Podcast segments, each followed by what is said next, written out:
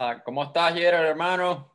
Pero bueno, para que la audiencia sepa que tienes un segundo, que este es tu, el debut de tu segundo libro y que tienes un libro que se llama Aguas Bravas, nos queríamos básicamente enfocar en, en este libro que está sacando, que se llama Olas del Ayer, que básicamente cubre 55 años de la historia del surfing en Venezuela. Nada, mi primera pregunta, yo leyendo una de las cosas que más me, me gusta a mí de, de las anécdotas del, del, surfing, es que para mí son como anécdotas de marineros un poco, ¿no? Como anécdotas casi que de piratas. Hay algo, hay una mística que, que está alrededor de los océanos, alrededor de los mares, que, que engloba todas estas historias en común, ¿no? Los, los, los, marineros, los pescadores.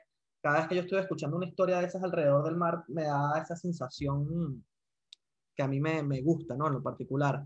Y leyendo tu libro, Olas del Ayer, esa, eso fue una cosa que tuve bastante presente, que eran como estas historias de, de piratas del Caribe o, de marineros, de pescadores, de viejos lobos de mar, como quien dice.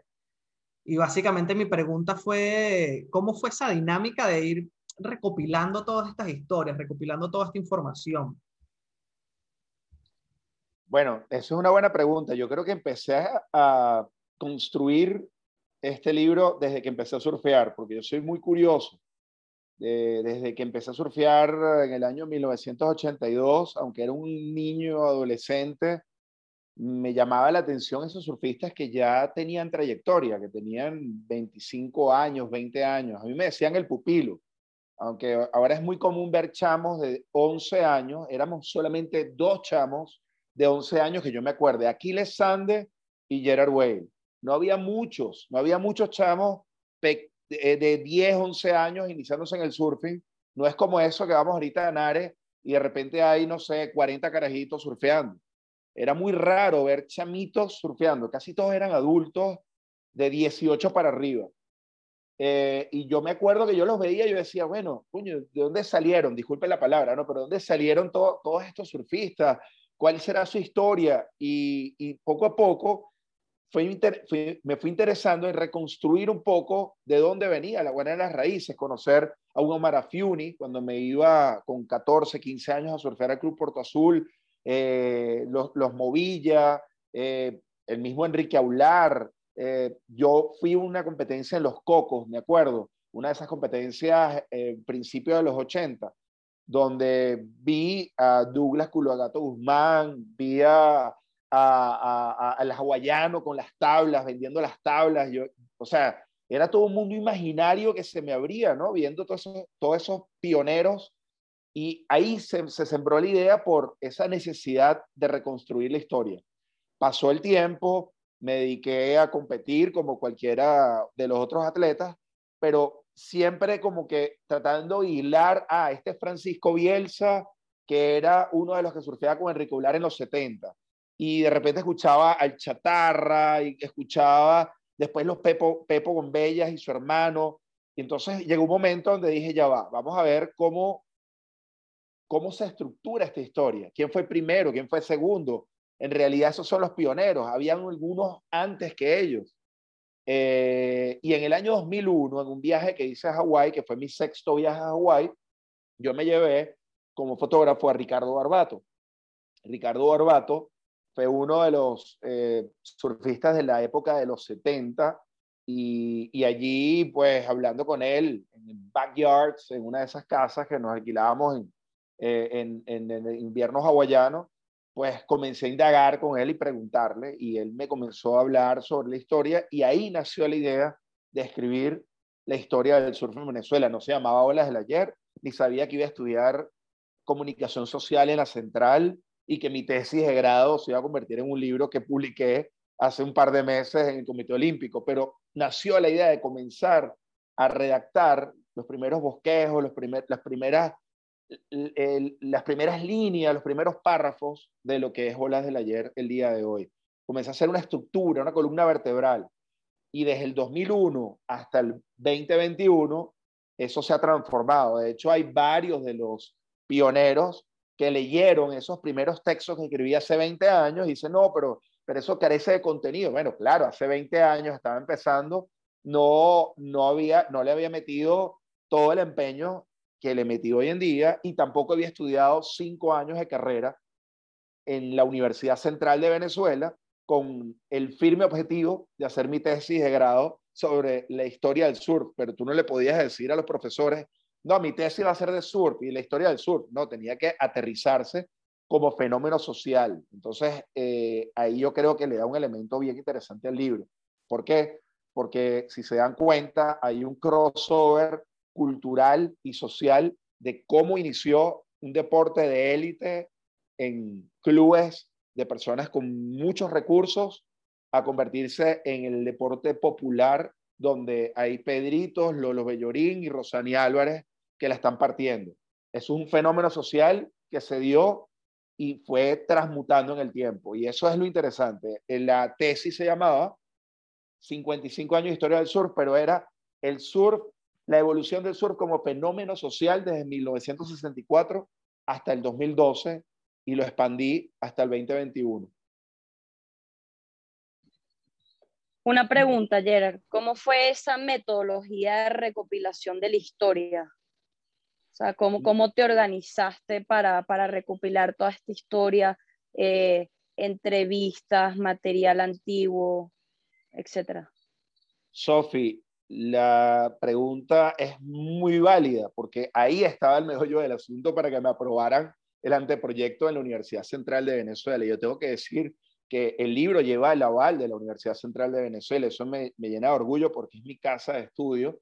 Pero para tú poder escribir un libro y poder hacer una tesis en la Universidad Central de Venezuela, tienes que llevar una metodología. Y esa metodología tenía que aterrizarse en una manera de abordar esa investigación. Mi libro es una semblanza, una semblanza de actividad. La palabra de semblanza, para aquellos que no están familiarizados, es eh, una reconstrucción de la historia en base a la historia de los pioneros más prominentes o más representativos de cada época. Entonces, eh, iba entrelazando las historias de Sahid con las de Juan, con las de Sofía y con las de Simón, que de repente pertenecían a una misma época y hablaban sobre Guatera. Y entonces iba de repente construyendo eh, la visión de Sahid, la de Juan, la de Simón y la de Sofía, y las iba contrastando y lo que de repente coincidía, de repente podría validarse como una posible verdad, o de repente tres de ellos decían uno y otro decía otra cosa que no era, y poco a poco uno va entrelazando como si fuese un tapiz de diferentes historias donde la historia no es una sola, y eso lo dejo bien en claro allí, no hay una verdad única. Y el libro es una de las millones de maneras de poder contar la historia. Sencillamente sí hice 20 años de trabajo, de investigación, súper arduo, y llamo a que otras personas cuenten su historia, con su manera de contarla, con su subjetividad. Yo decidí, por ejemplo, entrevistar a Ahmed Pérez en vez de a otro surfista de su época. ¿Por qué? Porque de repente me daba un valor agregado a mi investigación y una visión interesante de su época, o a un Magnum Martínez, o un Justin Mujica. Y dices, bueno, pero ¿por qué no entrevistaste a fulanito? Bueno, porque no puedo entrevistar a todos. O sea, me puedo morir y nunca terminó el libro. De hecho, estuve 20 años y fui agregándole eh, elementos y aparecían siempre elementos que uno podría contrastar. Y eso fue lo, muy, lo rico de esta investigación, porque porque siempre estuve como que eh, eh, evaluando y, contrarrestando mis ideas con respecto a lo que decían los que eran los pioneros o que habían vivido la historia en primera persona. y seguramente puede haber algunos errores. De hecho, en, en el inicio del libro digo que la historia puede ser recordada, puede ser contada y puede ser inventada. Muchas de las historias que nosotros consideramos que son reales es porque alguien generó una idea que es muy particular y muy propia y después la validan como que si fuese real. Entonces, no es fácil, ¿ah? No es fácil porque somos seres humanos y somos subjetivos y cada uno tiene su visión de mundo y su imaginario de común muy particular. Y eso es lo rico del libro. Si ustedes lo leen... Esa parte del libro en el prefacio a mí me encantó. Eh, bueno, yo entiendo que sí, Sofía quería saber también cómo fue esa dinámica ayer de recopilación, ¿no? De, de si fue, ¿sabes? Las historias, cómo, ¿Cómo eh, embarcaste eh, la documentación? Si fue por escrito, por audio, por fotografías. Eh, ¿Cómo fue esa dinámica cada vez que, te tenías, que, tenías a alguien para documentar? Bueno, es una locura. No, somos pocos los locos que nos lanzamos 70 horas de grabación, transcribir esas 70 horas sintetizar lo, interesante que puede decir esas 70 horas y luego ver cómo las entrelazas para que quede con cierta coherencia en una estructura en 270 páginas sin gamelote. O sea que lo hiciste, eh, lo hiciste visual, fue grabado visualmente. Fue, fue grabado en audio. Hace 20 años, la visión que tenemos ahora de hacer Instagram Live y, y, Zoom no existía. Entonces, tuve que, apelar a mi antiguo grabador de reportero. No de cassette, no era de cassette, ya era de los digitales y los tengo por ahí. Y tengo todo eso y de hecho cuando hice el lanzamiento del libro hice un especial con las frases más relevantes de las 70 horas eh, que bueno, eh, me quedé corto, obviamente. O sea, fue un programa dedicado al, lanzamiento del libro, pero el relato de, de, por ejemplo, me acuerdo el relato de Omar Afiuni cuando lo atacaron los perros en, en Jeffreys Bay, porque tenía un traje de neopreno, porque pensaba que eran negros. O sea, eh, los perros estaban preparados para atacar a personas negras y como tenía el wetsuit y él, aunque es catire, más catire que Ahmed, y el, y el tipo dijo, bueno, pero ¿por qué me atacaban? Y, era, y el tipo en Jeffrey Bell le dio una, que los perros Doberman están preparados para atacar a los negros y hasta que no te quites el neopreno no te van a dejar de atacar. O sea, ese tipo de, de frases célebres y, y, y, cuando robaron las banderas en el Makuto Sheraton para hacerse los chores y los paró la policía. O sea, son, son, o sea, son momentos de travesura surfer o cuando vino el Donald Takayama en el 77-78 y los policías lo sacaron a piedra y agarró Rocking Point que parecía Hawái y decía, pero ¿cómo que Venezuela no hay olas? Pero era uno de los mejores sueles que han caído en la historia de Venezuela y el tipo lo agarró pasado de vuelta, punta de piedra, alucinante. O, o, o cuando vino un hawaiano a correr para Agüita y dijo, esto es igual a Indonesia. O sea, todo eso está ahí en el libro. Esos son, son momentos que no eran competencias, que no todo es competencia. O sea, hoy en día todo es ganaste el trofeo. Eh, eh, nosotros venimos de una cultura surfer mucho más rica que ganar trofeos y ganar medallas. Aunque ustedes bien saben que yo viví esa etapa competitiva quizás bien, bien intensa, pero qué bonito conocer de dónde viene para que podamos entender y explorando nuestro pasado podamos recordar cuál, nuestro, cuál es nuestro futuro como, como surfistas y cuál es nuestro futuro como cultura surfer, que es mucho más que eso, es el poder unificar a, a, adultos como, no sé, eh, algunos primeros surfistas que eran súper viejos hace 60 años. Hace 55 años ya eran viejos, o sea, ya están muertos. O sea, no tienes que ser un chamo de 24 años, un tabla trifín, es el estilo de California, que en California está el señor de 60, 70 años corriendo su longboard al lado del chamito Groomet de, no sé, de, 7 años que está tirando aérea y están compartiendo. Yo creo que es el momento de despertar de que Venezuela necesita sumar, necesita tener el gerente en polar que surfee y tener al alcalde que surfee como en Australia y, y, que, y que el bodyboard o el longboard y el, el, el stand-up paddle y el tabla corta están dentro y todo es surf y todo tiene que haber un respeto dentro del agua. Eso está bien claro ahí en el libro. Claro, sí, bueno, yo entiendo que estamos entrando también eh, en, en, una época en donde el surf se, se, está viendo con otros ojos, ¿no? Ya no somos los hippies de los 60, ya somos, bueno, con este con esta nueva apertura eh, del surfing en los Juegos Olímpicos, pues ya, ya somos atletas olímpicos, ¿no? Y yo creo que ya, ya eso nos da un estatus en, en, el deporte, ¿verdad? Y como, y como persona.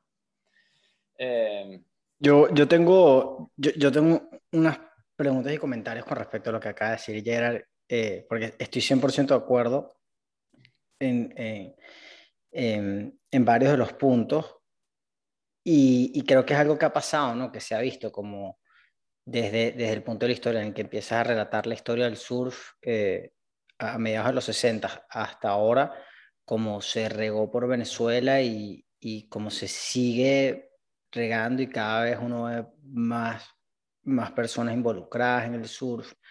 Eh, así todo en la, la, situación tan precaria que, que, que se, que se, que se eh, vive o, que se vive en, en, Venezuela.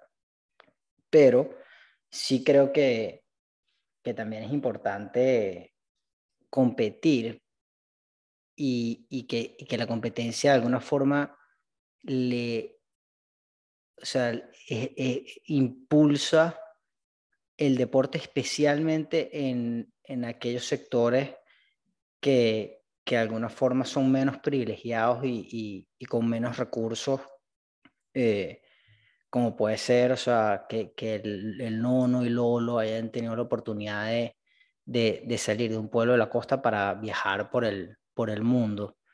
Y, y a mí me gustaría ver más eso, o sea, me gustaría que, que los chamos de, de, la costa tuvieran más oportunidades de las que tienen. Y, y, una pregunta que yo me hago es, ¿cómo vamos a hacer para, para el futuro, para poder brindarles más oportunidades y para poder quizás algún día ver un... Fue súper emocionante ver las Olimpiadas, el surf en las Olimpiadas, ¿no? Yo, yo, viví el, yo viví las Olimpiadas desde otro punto de vista este año con, con el surf el skate ahí, ahí presente y, y, me queda, así como vimos a Daniel Ders en, en, en BMX, que como, como, sería nada más ver a, a uno de los nuestros en, en, un hit. ¿Qué crees que, que es lo que hay que, que hacer para que eso suceda?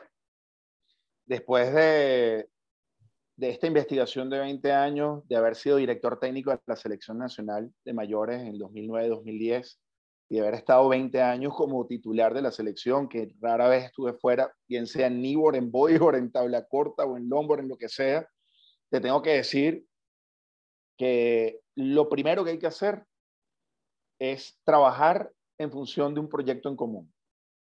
Hay muchas divisiones en Venezuela. Mucha gente trabajando y empujando hacia un lugar diferente. No quiero decir que sea mejor o peor, pero hasta que no logremos unificar y coexistir como comunidad. Y para eso se necesita el liderazgo, pero un liderazgo compartido, no un liderazgo que, que venga a imponer. Tiene que surgir un líder que pueda arropar un sentimiento. Pero ese liderazgo tiene que venir con educación y cultura. Por eso que creo y no, estoy seguro que el tener el libro, pero que pueda llegar a las comunidades y que los lean los chamos y que pueda hacer conversatorios como lo que estamos haciendo ahorita frente a los chamos, porque de repente no lo leen, para que ellos entiendan un poco de dónde viene su deporte y que no puedan cometer, no cometan los errores que cometieron otros chamos que tienen talento como ellos. Por lo menos el caso de Pedro Rangel, si leyeron el capítulo de Pedro, se lo leí a Pedro y se nos jugaron los ojos a él y a mí. Y me dijo, públicalo, porque no quiero que cometan el mismo error que yo cometí. Y contó cosas que de repente ustedes se imaginaban, pero él me dice, no se lo he contado a nadie. Y entonces, conchale, eso es interesante, porque la vida se trata de un roller coaster, es una, es una montaña rusa, estás arriba después de estar abajo. Lo importante es saber que tienes que levantarte y salir adelante y dar el ejemplo. Y con eso Pedro está quedando muy bien parado, porque podría decir, no, oculta eso, no quiero que lo digas. No, Pedro me dijo, públicalo. Y eso me parece interesante, por ejemplo. Tenemos que trabajar en función de educar la, la parte, la educación no es nada más para los atletas, la educación es para los dirigentes, la, educación es para los instructores, la educación es para los entrenadores, la educación es para los comunicadores especializados como nosotros que estamos aquí hablando de surfing. Hablarlo con profesionalismo, con propósito, con la intención de informar, pero también de, educar. Entonces, si no se logra eso, eh, se hace bien cuesta arriba. si vamos a la parte técnica, eh, estamos dos trenes por detrás de otras naciones que, según mi óptica, estaban, estaban en, no, no, estaban en, en, el mismo carril, el mismo vagón que nosotros. Nosotros estábamos en una época con, con, unos atletas que estaban destacándose, había recursos y ahora nos hemos quedado rezagados. Y para eso hay que trabajar, trabajar, trabajar y trabajar y menos hablar y quejarse y juzgar y echarle la culpa a los demás. Y quien se decida ser directivo, de repente acercarse a esos directivos para decir las cosas como tienen que ser, o por lo menos acercarse y proponerle y no juzgar, sino decir, bueno, háganlo bien y si no lo hacen bien, estar ahí para decirle, mira, eh, creo que ese no es el camino, pero de manera respetuosa y responsable. Porque es muy fácil desde afuera decirle a alguien lo estás haciendo mal si tú no estás haciendo nada. Ahora, para empatar este tema con algo de actualidad, yo he visto en, en las redes sociales que se han reunido eh, ciertos integrantes de la comunidad del surf en, Venezuela y que están formando como una, no sé, si, o sea, como, no sé si es otra asociación, no sé si es otra, otra, otra, otra liga que se va y se, se va a disputar un, un, una competencia. Eh, no sé nada de este tema, nada más lo que te Bueno, yo te puedo decir, yo te, yo te puedo responder lo que yo percibo desde acá. Eh, la Liga Venezolana de Surfing, organizada por un grupo que se llama Covens, el cual yo estoy registrado como miembro fundador, eh, pero los organizadores, hasta donde tengo entendido, son Freiber Serpa, Alejandro Padrón, eh, está Cherokee Martínez, y al parecer, si ustedes leen el libro, yo hablo de Covens y, en, y hablo de que Covens es una propuesta que tiene un propósito de promover desarrollar el surfing profesional y todo lo que estamos hablando ahorita. El tema está que existe una federación que está avalada por el Comité Olímpico y por la ISA. Entonces, si tú sacas una liga con todo lo mejor, el mejor profesionalismo, o sea, si quieres hacer una liga, pero si esa liga no coexiste de alguna manera buscando los puntos de encuentro no sé si entienden lo de la coexistencia. La coexistencia no es tolerancia.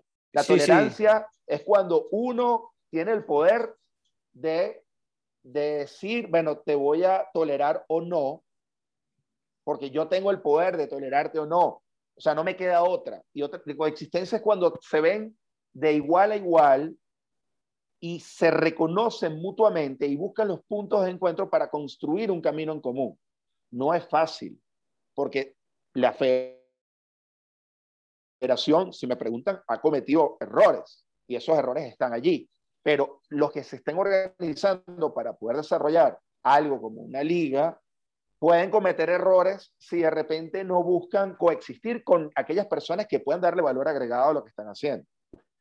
Eh, ahorita partemos a Gerard Huelgo, Flow, eh, Guatera. Hablemos en líneas generales. Si tú tienes una liga y quieres fortalecerla, tú no, tú no deberías omitir a todos aquellos elementos que por años, por años, han demostrado estar allí y que les duele el surfing nacional.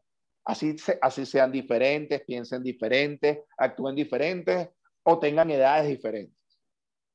¿Qué hace grande un país como Japón? ¿Qué quiero decir con esto? Yo sé lo que era el surfing en 1990 en Japón. Y el talento de Venezuela un Enrique Aular y un Pedrito destacaban sobre los japoneses, pero, eh, o sea, de una manera abrumante. O sea, Venezuela, aunque, aunque está, fuimos con pocos recursos, todo estábamos muy por encima del nivel de Japón. Desde 1990 al 2021 pasaron 31 años. En 31 años, el surfing japonés nos dio siete vueltas, no dos ni tres, siete vueltas de organización. El talento lo construyeron con disciplina, con constancia, con trabajo, trabajo, trabajo, trabajo y trabajo, en vez de hablar, hablar, hablar, juzgar, quejarse y quejarse. No, no, no nos vamos muy lejos, Gerard. Ahí tenemos el ejemplo perfecto de Perú, con un Lucas Mesinas, que es un, un talento emergente. Perú siempre ha sido una sede eh, del surf a nivel internacional y, y bueno, ahí, ahí está el resultado. Vamos a Perú. Perú en el año 2001, en el campeonato panamericano que se hizo en Margarita, que fue la única vez donde Venezuela ha ganado como equipo un campeonato panamericano, que yo competí también en longboard y Justin ganó el Open, le ganamos al Perú. Con el equipo Mackie Block, con Magu Rosa, les ganamos. 2001, hace 20 años, Venezuela tenía un equipo más sólido que el Perú. Hoy en día, Perú clasificó sus cuatro atletas a las Olimpiadas. Y Lucas Mesina llegó a cuartas de final. Entonces, ¿qué tenemos que hacer? Evaluar, autoevaluarnos, revisar y con mucha humildad, muchísima humildad, comenzar a construir desde lo que tenemos. Esa es mi respuesta.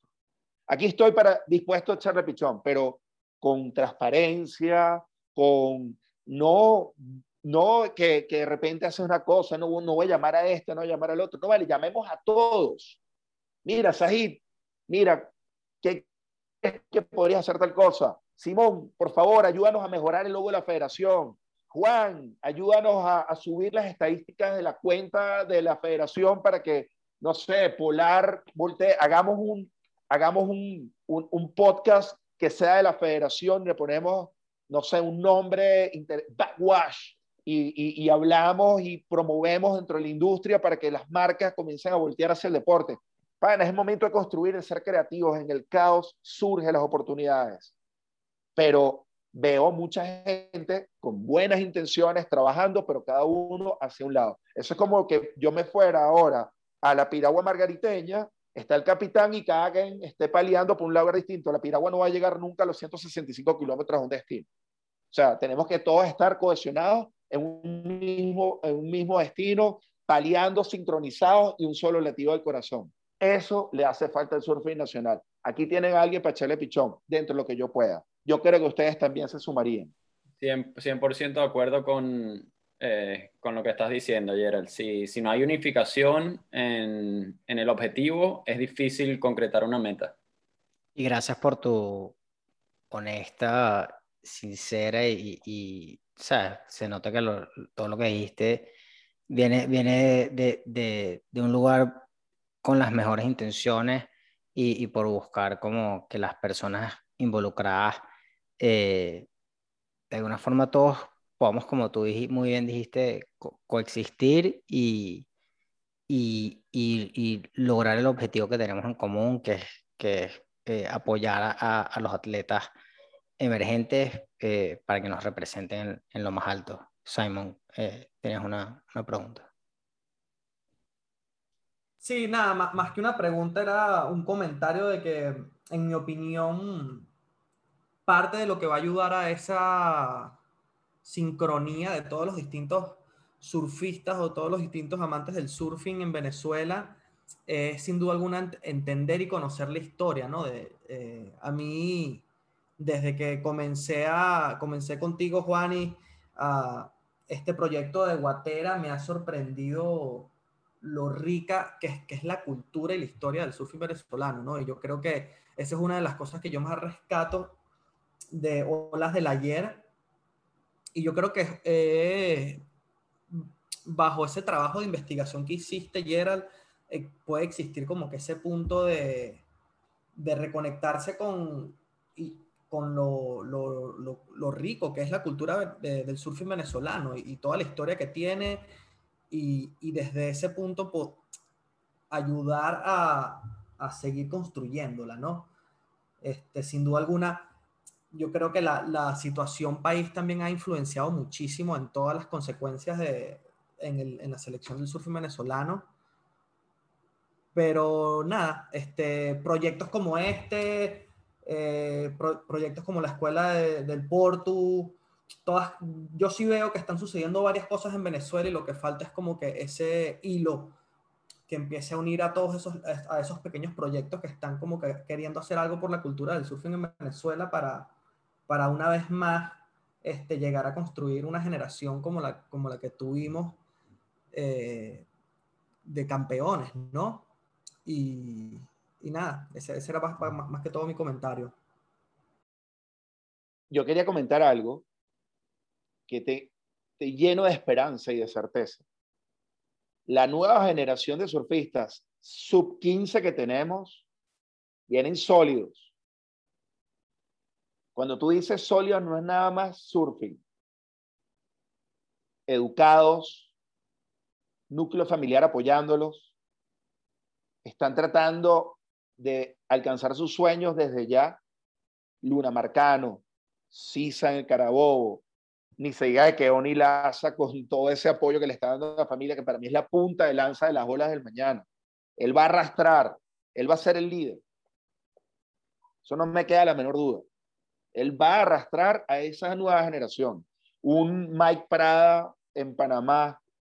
Eh, hay un chamito que se llama Víctor en, Florida, no sé si lo han visto, que era de Puerto Cabello y, y, y, bueno, el chamo es un gentleman, es un gentleman. Y un gentleman que se toma fotos al lado de Jerry López y sabe quién es Jerry López y se leyó el libro como que si yo fuese un profesor de final de historia del surfing, el chamo se lo aprendió arriba abajo y me habla y comenta y pregunta. Y tiene 12, 13 años, Víctor, es, Víctor es oyente del podcast. Saludos a Víctor. Bueno, Víctor, entonces, ¿qué pasa? Si hay futuro, claro que tenemos futuro. Y los que están en intermedio, vamos a meterlo en ese carril. Hay que, hay que apoyarlos, hay que darle la vuelta. Porque no voy a decir nombres, pero hay varios chamos que están ya en selección nacional juvenil que lamentablemente son un desastre a nivel de disciplina. Desastre. No saben que hay que representar el uniforme dentro y fuera del aula. Entonces, si no logramos disciplinarnos, jamás vamos a estar como Japón. Vamos a fíjense eso, Japón hace 30 años nos pasó en cuanto a estructura, organización. Perú hace 20 años nos pasó. Ecuador hace, hace 10 años o 11 años, cuando yo era director técnico, le ganábamos a Ecuador de manera obligada. Vean lo que está pasando en Ecuador. Ecuador ya tiene a mi Varona. Mi Varona clasificó para, para, para las Olimpiadas y tiene un equipo que es altamente competitivo. Costa Rica hace 10, 15 años, o sea, estaba a la par con nosotros o por debajo. Pero ahora tiene un equipo competitivo, están viajando juntos ahora al campeonato Jackson en Huntington Beach, o no sé dónde va a ser en California, todos juntos ya preparándose para dentro de tres años para, lo, para Tahiti. O sea, si no nos ponemos las pilas, nos pasan por encima de nuevo. O nos ponemos las pilas o nos ponemos las pilas, o el tsunami nos va a pasar por encima. Entonces, eh, yo, me, cuando hablamos nos ponemos las pilas, estoy metiéndome en el rollo. O sea, no es que aquellos, los otros o la federación, no es que o nos ponemos las pilas cada uno de nosotros que somos responsables de esto, que nos duele el surfing, o no vamos a clasificar jamás. Y sí vamos a clasificar, yo tengo la certeza. Mira, no solamente vamos a clasificar, sino que vamos a competir en los Juegos Olímpicos. Acuérdense de mí. Gerard, una pregunta para quienes nos están escuchando. ¿En dónde pueden conseguir el libro? El libro los venezolanos y, y venezolanos en el exterior. El libro se consigue en Amazon en sus tres versiones. Digital, que lo pagas a 4 dólares 99 y te llega de inmediato a tu dispositivo, a tu computadora o a tu celular. Está increíble en la versión digital. Mejor imposible ver las fotografías y todo lo que, lo que tiene que ver con el libro. Está muy bien diagramado. Tienes la versión en blanco y negro que vale 15 dólares y la versión VIP a color, que tiene algunas fotografías adicionales, etcétera, eh, que cuesta 45 dólares. Así que lo pueden, lo pueden conseguir en Amazon eh, y, y, creo que es importante, si te haces el podcast, es porque en, parte te, te, ha gustado la historia del surf de Venezuela. Creo que, es una manera increíble de, eh, absorber eh, todo, todo el conocimiento, de, todas las anécdotas y, y, seguir aprendiendo de, este deporte esta cultura que, que nos apasiona tanto. Eh, ya para, para cerrar hablando de surf, ¿cuál fue la última tabla que usaste, Gerard, y dónde? La última fue mi tabla Alves. No, mentira. Bueno, fue, fue, en el huracán que acaba de pasar, que no me acuerdo el nombre de una chica, no sé cuál, cómo era, Elsa. No sé, el último huracán que acaba de, de, pasar. Estuvo bueno, Sofía lo surfió. Uf, chamo, agarré care, glass, aceite perfecto, pero perfecto, perfecto. No era gigante, pero tenía tamaño, había fuerza. Y ese día me lancé dos sets. Una con mi Fish 511 Alves, que lo tengo pintado de negro con rayos Lightning Ball en color verde fluorescente, con cuatro quillas, y me lancé un vintage surfing con, con mi shortboard y el, alucinante y luego la segunda sesión fue con un longboard que me acaba de comprar porque tenía un año y medio sin longboard porque lo partí y el otro longboard lo tengo en Aruba y no me lo he podido traer. Me compré un longboard single fin de una persona que se fue y en uno de esos garajes estaba vendiendo un longboard y me compré un longboard. Es más, lo voy a decir, me costó 50 dólares.